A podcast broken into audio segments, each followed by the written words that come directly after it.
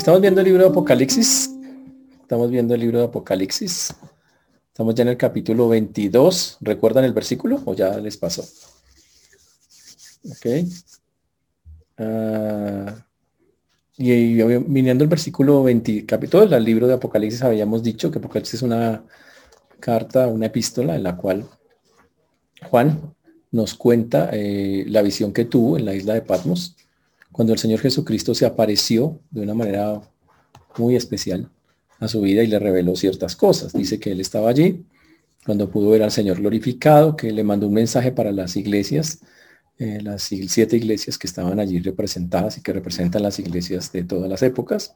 Y también em, vimos cómo después de eso se le permitió ver el cielo. Vimos el trono de Dios, los cuatro seres vivientes, vimos también los 24 ancianos alrededor y la multitud de ángeles que estaba allí ayudando, eh, alabando al Señor todo el tiempo.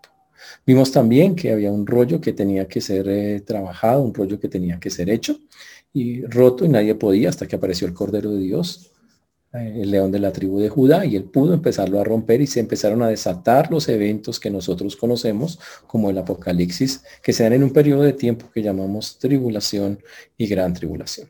Vimos después de todo eso que la de la tribulación y gran tribulación, que cuando empiezan a soltarse los sellos, eh, aparece una, una persona muy, mm, el anticristo, quien empieza a tomar el control de esa época en la humanidad. Y por un espacio muy largo, de muchísimo tiempo, él empieza casi siete años, está trabajando los primeros tres años para conquistar y después para asentar ese imperio, ese régimen que tiene allí. Eh, cuando termina el séptimo, el séptimo sello es roto, la Biblia dice que empiezan a sonar siete trompetas, y las siete trompetas son las siete trompetas eh, que hablan también de Dios ya atacando ese reino que está allí, atacando ese reino que, que se encuentra allí en eso. Ahora también vimos que con la última trompeta vienen las copas de la ira de Dios, que es cuando Dios toma la decisión literal, cuando Dios toma la decisión literal de poner eh, fin a ese reino y lo hace de una manera fuertísima. Dice que empieza a atacar lo que hay unas cosas sobre la humanidad muy fuertes, pero recuerden, durante todo ese periodo hubo gracia, significa el Señor le dio la oportunidad a las personas de hacer las cosas. El Señor les dio toda la oportunidad de hacer de hacer las cosas. Eso es algo eh, que a veces la gente piensa que es un periodo de tiempo donde no hay esperanza, pero la Biblia dice es un periodo de tiempo con muchísima esperanza. Siempre lo podemos tener allí. Es algo muy especial. Ahora, también vimos que eh, al terminar eso comienza un periodo que se llama el milenio. Y por último, después del milenio, que es donde Dios está gobernando la tierra por mil años, vemos el final de la historia, que es nada menos y nada más que ya eh, la nueva Jerusalén descendiendo, una tierra nueva que es recreada como lo vimos ya anteriormente. Y ahora estamos ya al final, viendo esa nueva Jerusalén que ya vimos, que vimos sus medidas, lo grande que es. Y estuvimos viendo la semana pasada que vimos un río que salía de allí, una ciudad, un árbol de la vida, vimos para qué era, que daba 12 frutos, dando cada mes su fruto, y las hojas del árbol eran para sanidad de las naciones explicamos básicamente no es que haya gente enferma ni nada de eso, hablan de la prosperidad, de estar en el Señor y no habrá más maldición y dijimos que hablamos extensamente de la maldición que había terminado la vez pasada y sus siervos le servirán, que era el asunto donde habíamos quedado y sus siervos le servirán.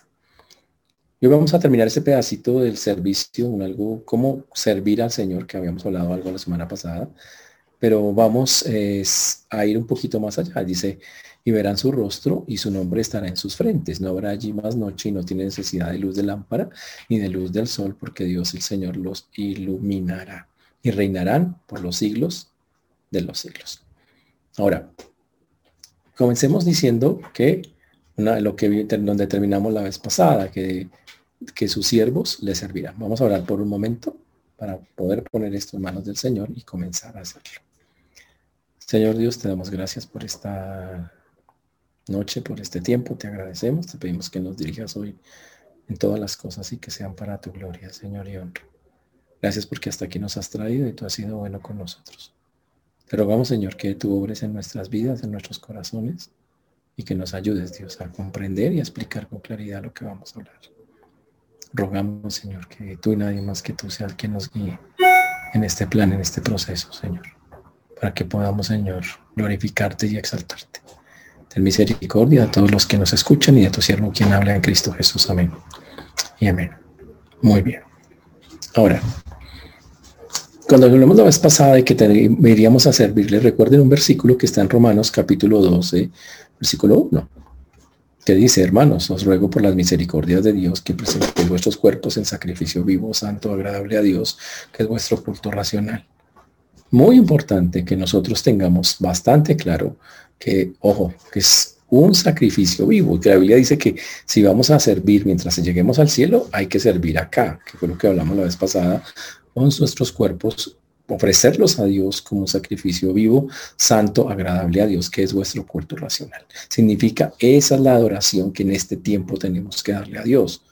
Cuando lleguemos al cielo también lo vamos a servir en muchas otras maneras, una adoración suprema, total, personal, eh, completa, pero en este momento todavía no la estamos haciendo así. Y en este momento nos toca, a pesar de estar en la carne, que era lo que vimos la vez pasada, tenemos que adorar al Señor. Pero lo más interesante es lo que sigue después. Dice, y verán su rostro y su nombre estará en sus frentes. Uy, y aquí claro, surgen las preguntas de siempre. Los siervos de Dios, los que están en el cielo, verán el rostro de Dios. ¿Es lo que dice literalmente? ¿O es más bien una forma, ahora la pregunta sería, ¿Dios tiene cara? Mm, ¿De qué color tienen los ojos? ¿Tiene pelo? O más bien eso es un antropoformismo, que significa darle forma humana a algo, en este caso a Dios. Es una forma de darle forma humana a Dios. Darle una forma, pero Dios es espíritu.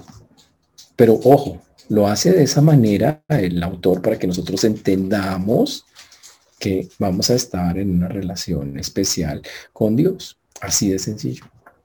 Esto es lo que dice. Vamos a estar en una relación especial con Dios. Ah, la Biblia dice claramente que a Dios nadie lo ha visto jamás, nunca. Y lo dicen demasiados textos de la Biblia, no solamente en una parte, sino en muchas. Por ejemplo, en Juan 4:24 dice, Dios es espíritu y los que le adoran en espíritu y en verdad es necesario lo adoren. Ahora, ¿de qué color tienen los ojos del espíritu? O lo del espíritu tiene cara. Y yo sé que ustedes a veces viven como asustados. No, es que en mi casa asustan en los espíritus, eso es otra cosa. Eso son como presencias y cosas que usted siente, pero aún así usted no les puede dar una forma. Con más razón a Dios, no le podemos decir eso. En 1 Timoteo 6:16, la palabra todavía profundiza más en el asunto y dice, el único que tiene inmortalidad, que habita en la luz inaccesible, a quien ninguno de los hombres ha visto. Oigan este versículo, en 1 Timoteo 6:16, a quien el único que tiene inmortalidad, que habita en la luz inaccesible, a quien ninguno de los hombres ha visto ni puede ver. Ojo, ni puede ver el cual sea la honra y el imperio sempiterno. Amén. Dice que ni puede ver, o sea, que nunca lo va a ver. Eso es algo interesantísimo eso, ¿no? Muy interesante. Ahora, entonces no podemos ver a Dios. Bueno, recordemos lo que dijo Juan en el capítulo 1, versículo 18. Dijo, a, Dios, Juan 1, 18, que también habla de lo mismo, ¿no? A Dios nadie le vio jamás. El unigénito Hijo que está en el seno del Padre, Él le ha dado a conocer. Juan 1.18. Wow. Entonces Dios, clarito, Dios nadie lo ha visto, pero dice que el Hijo lo da a conocer. Lo podemos ver en el Hijo, ¿ok? En la Biblia, si una persona estaba cara a cara con Dios, significaba morir.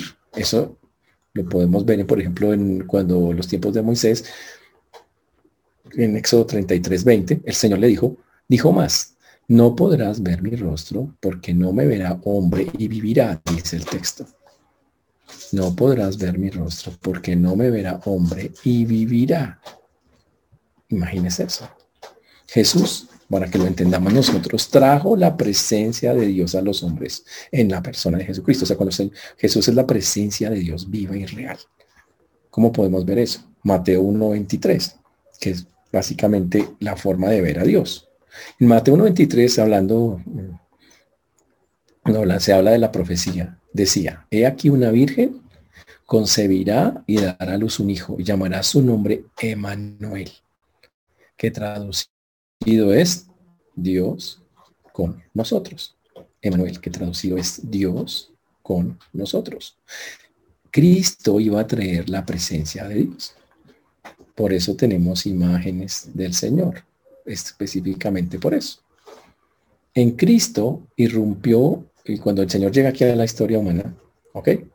Se convierte en un mediador entre Dios y los hombres, que es Jesucristo hombre. Porque cuando llega acá se revela plenitud a los hombres y se convierte en nuestro mediador. Eso es 1 Timoteo 2.5, que hay un solo Dios, un solo mediador entre Dios y los hombres, que es Jesucristo. Ahora, la misión de Jesús era mostrar al Padre. Y eso es algo que a veces tenemos que entender. Siempre yo quiero ver a Dios, pues mire a Jesús. Quiero ver cómo obra Dios, pues mire a Jesús. Quiero ver cómo trabaja Dios, mire a Jesús. Todo está revelado en Él. Su manera de pensar, su manera de hablar, su manera de actuar. Ahí está. Literal, completa, total, absoluta. Y a veces no vemos eso. A veces queremos muchísimo más que eso y eso no es, no es el asunto, no debería ser así. Pero por desgracia, así ocurre. Por desgracia, así estamos siempre pensando, mirando, como tratando de encontrar ese, ese asunto en eso y la verdad no debe ser así. Si queremos conocer al Señor, si queremos conocer a Dios, pues miremos a Jesús en detalle. Ahí está todo completo. Su corazón, y cada una de las cosas que el Señor mira, que el Señor cómo las hace, ahí están reveladas, no hay nada, es algo súper claro, muy, muy claro para nosotros. Ahora, por eso la Biblia dice que la misión del, del Hijo era revelar al Padre. Y lo dice muy claramente la Biblia en Juan 1, 18. Oiga lo que dice Juan 1, 18. No dicen, ¿cómo sabemos eso? Pues que la Biblia lo dice súper claro. A Dios nadie le vio jamás. El unigénito Hijo que estás en el seno del Padre, Él le ha dado a conocer. ¿Ok? Él le ha dado a conocer y lo ha dado a conocer en detalle, literalmente. ¿Ok? Por eso, el Cordero de Dios hace visible al invisible. Ese es el asunto. Ahora, cuando lleguemos al cielo, que dice que verán su rostro, entonces la pregunta es, ¿a quién van a ver? ¿A Jesús? O a Dios mismo. Ahora, sigamos avanzando para entender qué se necesita para ver a Dios. Dijimos, nadie lo puede ver. Que en la tierra, cuando el Señor estuvo en la tierra, dijo, ¿quieren ver a Dios? Pues miren a Jesús, ahí está, ahí está reflejado Dios, mírenlo. Pero cuando llegamos al cielo, el asunto cambia. Ahora sí voy a verlo. Ahora, recordemos qué es o qué significa ver a Dios. ¿Ok? ¿Qué significa para usted ver a Dios? Que hay gente que me ha dicho, ah, yo, yo, vi a Dios. No, pues tremendo. Y hay unos que dicen, no, yo lo vi, salí una vuelta con él y volví por allá de esas cosas. Eso es un asunto loco que algunas personas muchas veces eh, dicen y obviamente no debería ser así. Pero muchas personas lo hacen. Ahora, eso es algo grave y delicado porque la verdad nadie lo ha visto. Entonces ninguna persona que nos diga, oh, no, yo vi a Dios y era así, así, sea, pues ya grave, está diciendo que la Biblia miente y que eso no es verdad. Está diciendo que Jesús miente porque Jesús mismo nos dice que nadie lo ha visto jamás. Nadie. Entonces, ¿qué hacemos ante eso? Bueno, tomar una posición. ¿Y cuál es ella? Bueno, tener claro, en la tierra no, un ser humano no, acá en la carne nunca podremos ver a Dios. ¿Queremos ver a Dios? Hay que ver a Cristo. Pero cuando lleguemos al cielo, cambiará. Ya lo revelamos en un momento. Pero ver a Dios significa disfrutar de Él, tener una comunión íntima con Él. Eso es ver a Dios. Uy, y la Biblia lo muestra con algunas condiciones. En la Biblia dice que los que quienes verán a Dios, la Biblia lo muestra como es que es algo posible. Pero vamos a mirar cómo es que se ve. Mateo 5, 8. Vamos a Mateo 5, 8. Porque hay algunos que dicen, yo quiero ver a Dios, yo quiero ver a Dios. Bueno, aquí están las características, muchachos. Es un asunto muy sencillo. Dice, bienaventurados los de limpio corazón, porque ellos verán a Dios. Porque ellos verán a Dios. Los de limpio corazón. Dice, ¿cómo así limpio corazón? O sea, ¿cómo qué? ¿Qué es el corazón limpio? Pues un corazón que no está contaminado, que no está bajo el control del pecado. Mientras estemos en la carne de pecado, pero uno que no esté, eh, que no actúe bajo su control, que no se deje manejar por él, ese es el corazón limpio. Cuando, cuando nosotros recibimos a Cristo, el corazón eh, sigue teniendo cosas y por eso toca seguir trabajando con Él. El Señor nos quita un montón de, cosas, nos quita nuestros pecados, pero el corazón sigue activo. Por eso el Señor dice que nos da un nuevo, nuevo corazón, nos pone un corazón diferente para vivir una vida completamente distinta. Ahora, ¿por qué? Porque la vida que Dios exige ahora es una vida de santidad. ¿Ok? Esa es la vida que Dios quiere que ahora vivamos. Por eso en Ezequiel 36, 26 dice, os daré corazón nuevo y pondré espíritu nuevo dentro de vosotros y quitaré de, vuestro, de vuestra carne el corazón de piedra y os daré un corazón de carne. Uy, tremendo. Dice, y pondré dentro de vosotros mi espíritu y haré que andéis en mis estatutos y guardéis mis preceptos y los pongáis por obra. Por obra. Ese versículo nos dice todo el proceso que Dios hace en el trabajo de la salvación. La persona que, una persona normal que, que está en el mundo tiene un corazón malo, es lo que está diciendo. Entonces el Señor le hace una cirugía, lo abre y le dice, cuando uno entrega la vida al Señor, dice, venga, y se lo cambia. Porque es que ese corazón que tiene ahí no tiene la disposición para vivir de la manera que Dios quiere. Ahora el Señor hace el trasplante, le pone uno nuevo y le pone el Espíritu Santo para que potencie ese corazón, ojo, para que uno ande en los estatutos y en los preceptos y uno los ponga por obra.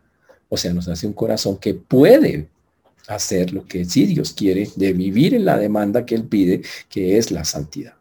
Eso es lo que pasa en, la salvación. Ahora, el problema es que hay una lucha, porque aunque el Señor nos cambia el corazón, la carne está ahí y hay una pelea gigante. El corazón, guiado por el Espíritu, quiere agradar a Dios. Pero la carne pelea. Por eso dijo en algunas porciones el Espíritu está dispuesto, pero la carne es débil. Y esa es la clase de cosas que Dios hace cuando nos metemos con Él. Nos cambia hacia eso. Pero ojo, por eso, ¿por qué? Porque la forma de ver a Dios es con un corazón limpio. ¿Se acuerdan de David? David oraba pidiendo un corazón así. Como decía, crea en mí, oh Dios, un corazón limpio y, renueva un espíritu recto dentro de mí. Eso es el Salmo 51. y David pedía eso al Señor. ¿Qué significa un corazón limpio? Un corazón que actúe de la manera que Dios quiere que actuemos. Un corazón que esté dispuesto a hacer su voluntad. Un corazón que ande conforme sus estatutos, sus preceptos, que lo quiera agradar. No es un corazón perfecto en todo, porque no se puede, pero sí un corazón que quiere acercarse cada vez más y más y más y más a Dios. Y él le pedía al Señor, crea en mí, oh Dios, un corazón limpio. Uy, chévere. Entonces una persona que tiene el corazón limpio es una persona que se deja guiar por el Señor. En este caso se deja guiar por el Espíritu Santo de manera completa. Así es como funciona. Uy. Y ahora cuando una persona llega a ese punto de tener un corazón limpio que quiere andar como el Señor manda, entonces Dios le ofrece unos ciertos beneficios. Dice, por ejemplo, en el Salmo 73, 1. Ciertamente es bueno Dios para con Israel, para con los limpios de corazón. Dice que Dios es bueno para con los que tienen esa clase de corazón. ¿Cómo es ese corazón? Es un corazón que está en dependencia con Dios. Completamente. Que se deja guiar en este caso, como dice la palabra de Dios, se deja guiar por el Señor a través del Espíritu Santo en todo lo que Él quiere. Él os enseñará todas las cosas, dijo el Señor en Juan. La Biblia en el Salmo 23 decía, me guiarás por senda de justicia, por amor de tu nombre. En el Salmo 23. Cuando una persona llega a ese punto, entonces Dios va a manejar su vida y la, y la persona la va a manejar de una manera justa, totalmente justa. Eso es algo que debe quedar bien claro. Ahora, la pregunta que tenemos que hacernos entonces nosotros es, ¿ya tenemos un corazón limpio solo por ser creyentes? Nosotros hemos sido lavados, limpiados. Dice la Biblia lavados, dice que en su sangre, purificados por la palabra, el lavamiento. ha pasado muchas cosas en nosotros, hemos pasado por varios procesos de limpieza. ¿Ok? Pero como todavía estamos en la carne, todavía no se ve total esa limpieza y será plena cuando lleguemos allá. Entonces, cuando las personas dicen, o cuando, perdón, cuando se dice acá que verán su rostro, estamos hablando de que finalmente el hombre va a tener ese corazón que Dios quiere que nosotros acá intentemos tener y luchemos por tenerlo al máximo. Y eso sería fantástico, tener el corazón del Señor, una cosa fuera de serie. Ese es el punto. Entonces, cuando dice ahí que verán su rostro, estaba hablando, ya vamos a mirar si está mirando la cara de él o no la está mirando. Es algo físico.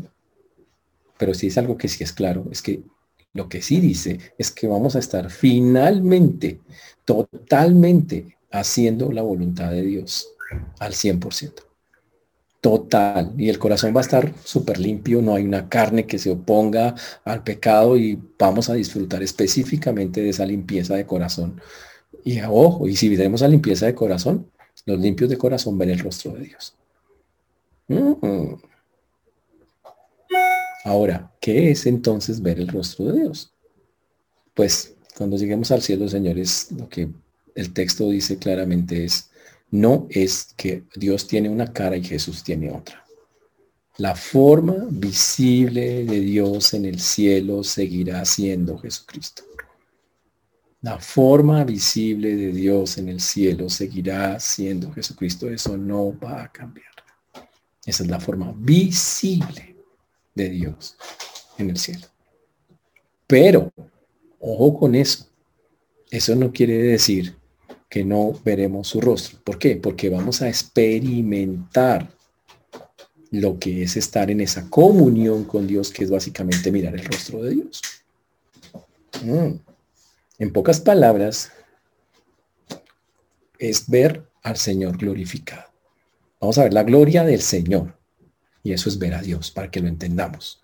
Ver la gloria de Dios es ver a Dios. Uy. ¿Ok? Literalmente. Lo vamos a ver en toda su extensión, vamos a ver su gloria, no vamos a ver una cara, eh, no vamos a ver eh, unos ojos, un cabello, nada, nada de esas cosas. Y yo sé que en muchas porciones eh, de la Biblia encontramos que y estaban las faldas del Señor, como si tuviera una túnica. Y vimos los pies del Señor. Y los ojos del Señor estaban sobre toda la tierra y la mano de Dios escribió. Listo, eso se llama antropoformismo, simplemente darle forma humana para que nosotros podamos entender, pero Dios es espíritu, no tiene nada de esas cosas. No tiene eso. Y cuando lleguemos al cielo, sí vamos a mirarlo y a percibirlo, pero de otra forma, no, no físicamente. Pero ahí está Jesús. Y Jesús va a tener la apariencia del Cordero. Y ahí vamos a, vamos a tener los dos, ¿sí? La apariencia del Cordero, que dice que, ha visto a Dios, me ha visto a mí, dijo Jesús. Que me ha visto a mí, ha visto a Dios. Eso es, eso es algo increíble.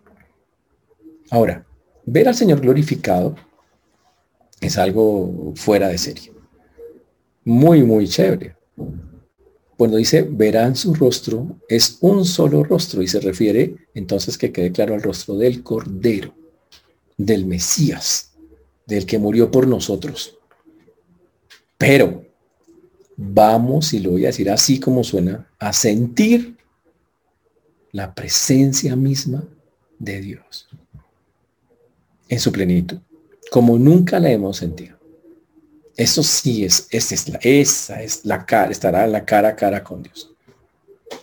Ahora, estar cara a cara con Dios implicaba que la presencia de Dios estaba todo el tiempo sobre nosotros, la mirada del Señor, que estábamos así todo el tiempo, Él nos miraba en todo lo que hacíamos, usted movía la mano, eso en la Biblia es lo que significaba estar ahí, que Él estaba ahí mirando, mirando, mirando, mirando, y eso va a ocurrir todo el tiempo. Y saben que vamos a poder percibir obviamente ya con el cuerpo glorificado, estando allá arriba, vamos a percibir esa presencia de Dios todo el tiempo, vamos a estar allá. Uy. Ahora vamos a percibir la presencia del Cordero. Sí. Vamos a percibir la presencia del Espíritu Santo. Sí. Sin duda alguna. Finalmente, todo vuelve a ser. Ahora, ¿cuándo eh, hemos, eh, han podido estar los tres juntos. No han podido estar los tres junticos en un solo lado en la historia de la humanidad. ¿Se acuerdan? ¿No se acuerdan? En el huerto. Estaba el Padre, estaba el Hijo y el Espíritu. Me dice, ¿cómo no? No, no, estaban allí. No, no estaban. Estaban en la creación, dice la Biblia, los tres. Cuando llegó la, de la creación, le dice, los tres participaron. Allí estaban. Dice la Biblia que por el Señor fueron hechos, Señor Jesucristo fueron hechas todas las cosas, que Dios creó todas las cosas y es que el Espíritu de Dios se movía sobre las aguas. Todos estaban allí. En la creación al comienzo, dos, tres estuvieron allí, pero por el pecado ya no estuvieron. Uy. Y por fin otra vez, nuevamente, en ese estado eterno, allí en ese lugar, otra vez los tres juntos. Alguien dijo, vamos a percibir la presencia de la Santísima Trinidad. Así lo, así lo dijo el señor Carballo Saundia. Hmm, interesantísimo eso. Eso es algo. No es que ahora no esté, ¿no? Pero el punto es, allá va a ser percibible.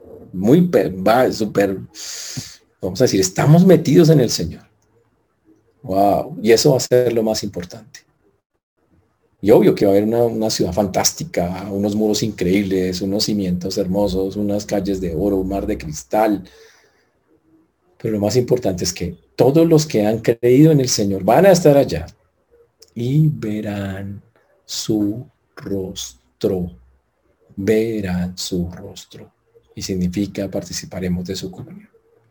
Wow. Mm. Ahora, otra cosa que significa ver el rostro de Dios es disfrutar de todas sus bendiciones. Esa es la otra. Todo lo que usted no imagina, lo vamos a disfrutar con Él. Es, es algo increíble, una cosa... Por eso, en lo que está diciendo aquí el texto es llegar, a, llegar allá a estar con el Señor. Es disfrutar finalmente lo que el hombre nunca ha podido disfrutar, la comunión con el Señor plena, pero ojo, más todas las cosas adicionales que vienen con ese estar en la comunión plena con el Señor. Y eso es fantástico. Pero lo más increíble es que dice el texto, y su nombre estará en sus frentes. Mm. El nombre, ¿El nombre de quién? El nombre de Dios. El nombre de Dios estará en la frente de cada persona. Dice, espera un momentico, si yo entiendo quiere decir que nosotros vamos a tener frente. O sea, si ahí dices que, va a estar en la frente, que usted va a tener frente. yo le digo, ¿qué frente tan ancha tienes? O algo así, sí, algo así, sí.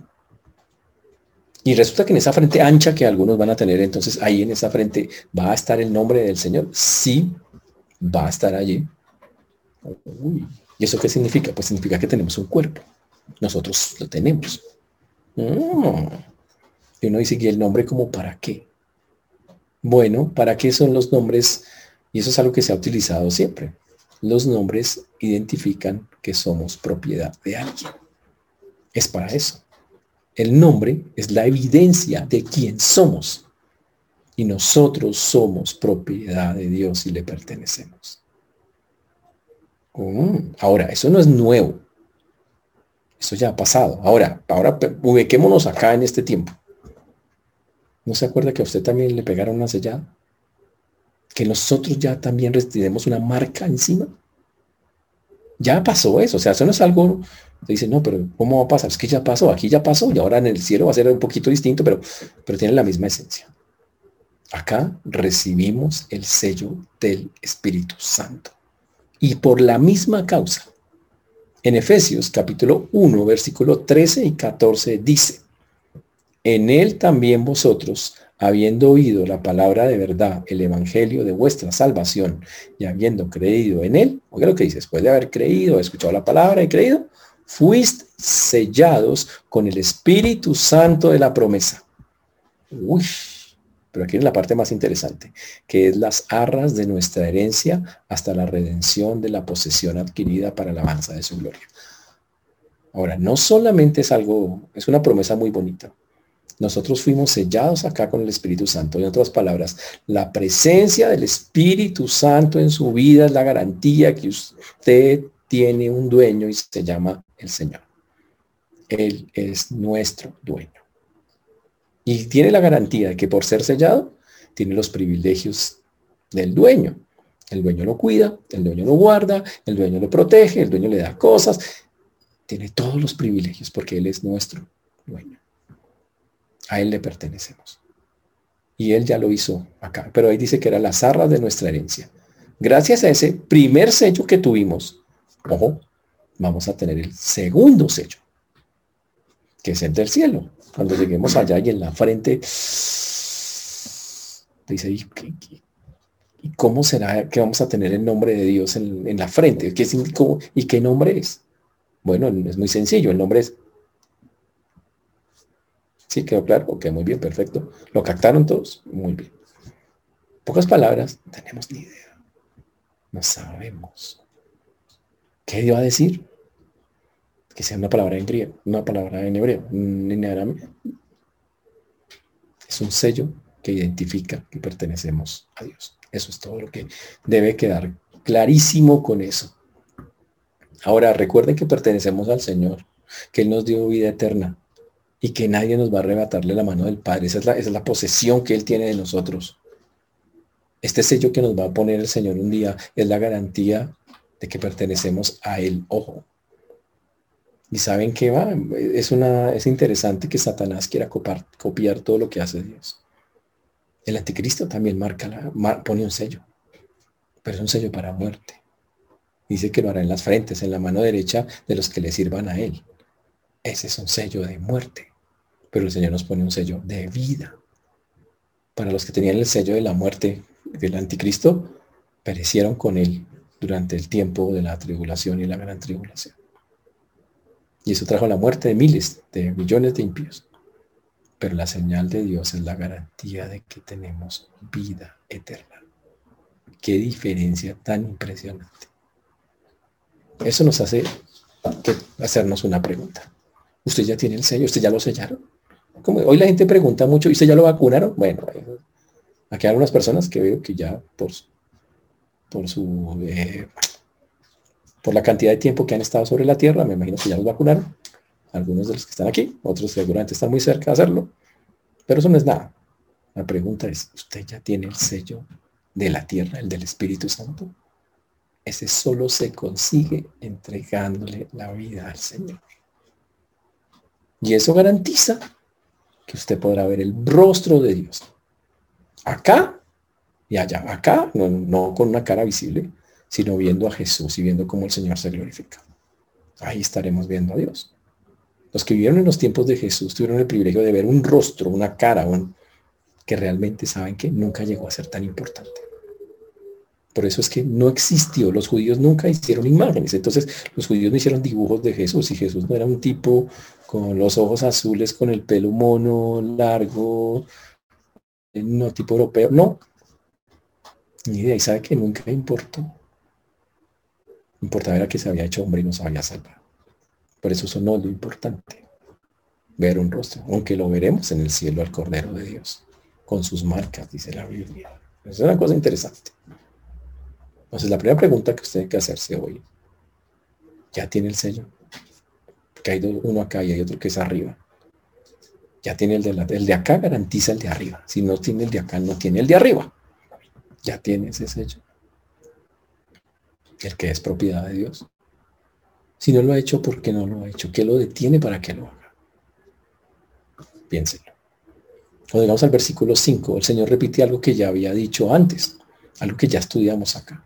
No habrá allí más noche y no tienen necesidad de luz de lámpara ni de luz del sol porque Dios el Señor los iluminará y reinarán por los siglos de los siglos.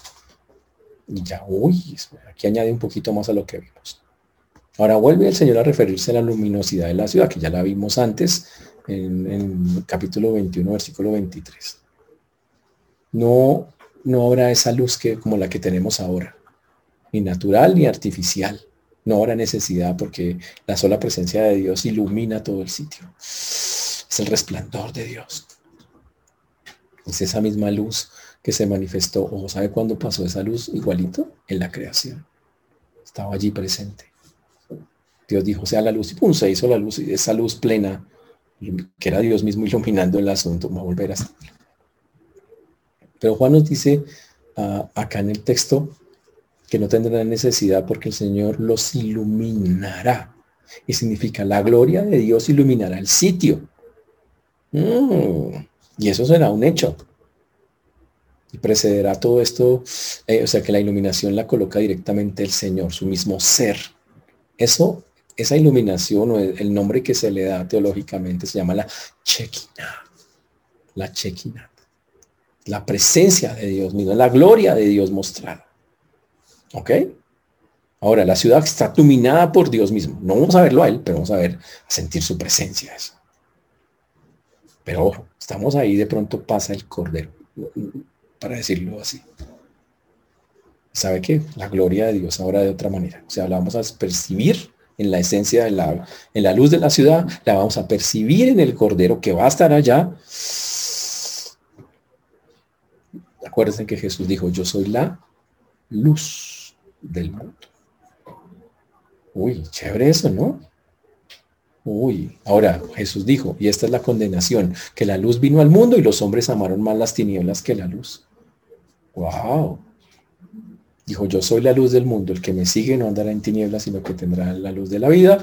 Entonces Jesús les dijo, aún por un poco está la luz entre vosotros. Andad eh, entre tanto que tenéis luz, porque no os sorprendan las tinieblas, porque el que anda en tinieblas no sabe a dónde va. Eso fue, todos fueron versículos de Juan, capítulo 3, capítulo 8, capítulo 12. Así es como funciona eso. O sea, imagínenlo, o sea, eso, eso es algo que debe quedar claro para nosotros. Cuando Jesús caminó en la tierra, mostró la gloria de Dios, porque Él era Dios. ¿Ok? ¿Qué significa? Se era percibible su gloria, que era la misma gloria del Señor. Cuando estemos en el cielo, en esa ciudad, la ciudad misma es la gloria entera de Dios, pero el Cordero que va a estar ahí también estará irradiando la gloria del Señor. Se va a hacer una cosa muy, muy, muy bonita. Mm. Y finalmente, por eso en el texto, quedan juntos el Padre y el Hijo nuevamente están juntos ahí. Es algo que, uy, se no puede decir, quiero sentir la presencia de Dios. No, usted vive entre la presencia de Dios. Eso es algo todavía más interesante. Vive entre la misma presencia de Dios. Mm. Wow.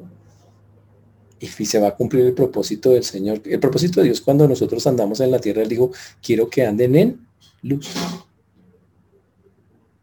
quiero que anden en luz.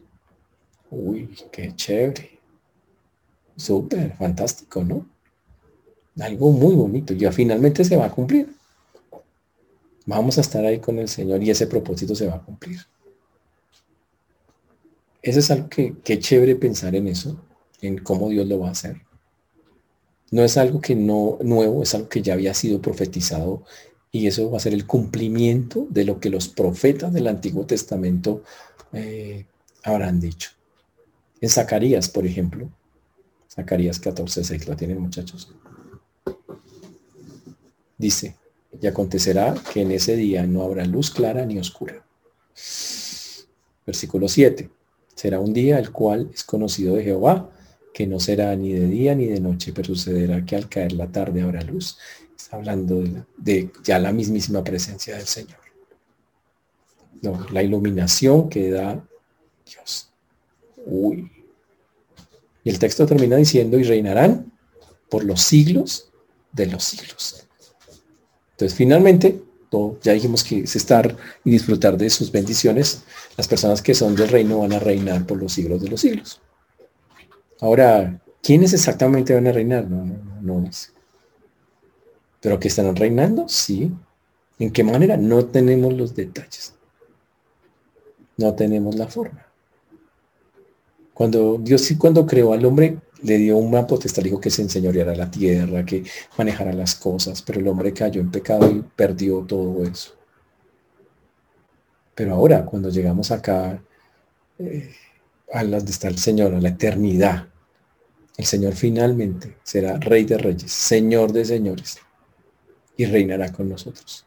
Sin errores, y el hombre ya no la volverá a embarrar para que lo entendamos. Este será un reino que no tendrá fin. Por eso dice, por los siglos de los siglos, por los siglos de los siglos. Pero lo más chévere de esa historia, que, esa frase de por los siglos de los siglos, es el cumplimiento de algo que eh, María recibió del ángel. ¿Se acuerdan del arcángel? De Gaby. ¿Se acuerdan que le dijo Gaby a María? Está en Lucas 1.33. Lucas 1.33. ¿Sabe qué le dijo? Y reinará sobre la casa de Jacob para siempre. Y su reino no tendrá fin. Ahí se cumple literalmente lo que el Señor dijo. Entonces, por eso tan, tan bonito y tan especial lo que estamos viendo ya aquí al final del libro de Apocalipsis. después del milenio, ah, no se acaban las cosas, al contrario, comienza la eternidad. El reino de Dios, un reino eterno, en el que Jesucristo, será rey por los siglos de los siglos. Y ese será casi el punto culminante del asunto. La pregunta es, ya está seguro que ha sido sellado.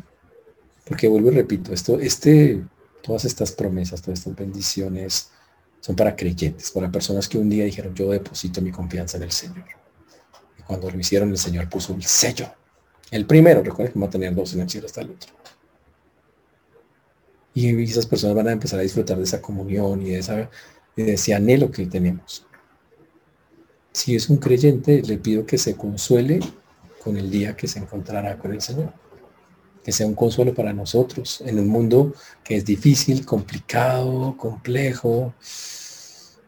Tendremos nosotros que tener, pedirle al Señor, al Señor, ayúdanos a estar pensando en eso. La gente del Antiguo, del Nuevo Testamento, siempre estaba pensando en eso. Señor, me consuelo con saber que un día estaré allá con, con la eternidad. El judío pensaba que iba a estar allá al lado del Señor y de Abraham que estaba a la diestra. Abraham estaba a la diestra.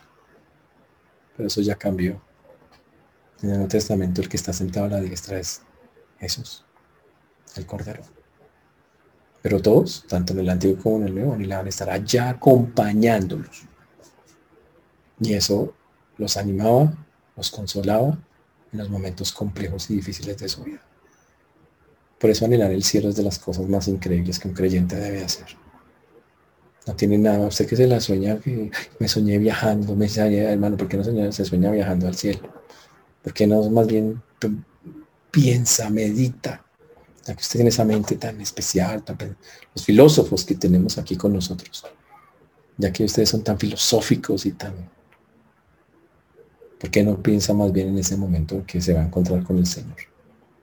¿Sabe por qué? Porque la Biblia dice que cuando las personas que durante todas las épocas creyeron en ese momento de encontrarse Abraham con la ciudad celestial que estaba buscando, nosotros los creyentes, con ese lugar que el Señor prometió hacer para nosotros, dice que sus corazones se confortaron, se animaron, se levantaron y glorificaron a Dios.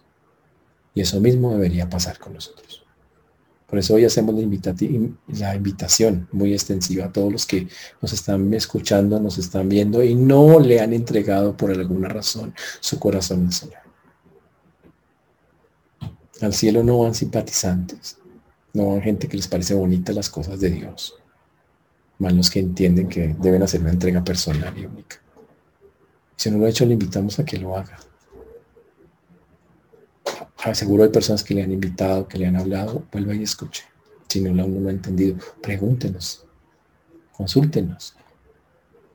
Pero no deje pasar la oportunidad de disfrutar de estas bendiciones que son para todos aquellos que han creído.